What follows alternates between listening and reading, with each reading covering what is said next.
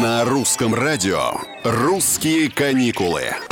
Всем привет, это Петр Кузнецов. Вы все еще думаете, где недорого отдохнуть этим летом? Да нечего думать. Добро пожаловать в Москву и Рахим Этегес в Казань. Именно эти два города названы экспертами самыми выгодными туристическими направлениями для россиян. Средний чек недельной поездки в столицу, по подсчетам специалистов, составит 28 тысяч рублей на человека. Путешествие в Казань этим летом обойдется на 10 тысяч дороже.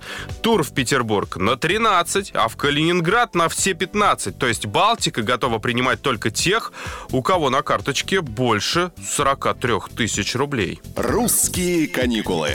Но как? Как самый дорогой город России по уровню жизни стал самым дешевым туристическим местом? И почему Москва смогла опередить Казань?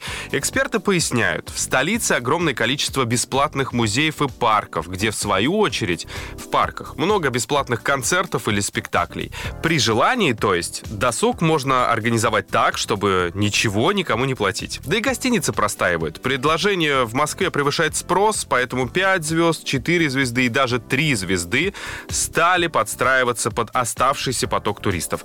Так что пользуйтесь случаем, не ленитесь искать, сравнивать и, как в старые добрые времена, торговаться. Это «Русские каникулы». Здесь мы планируем ваш ближайший отпуск.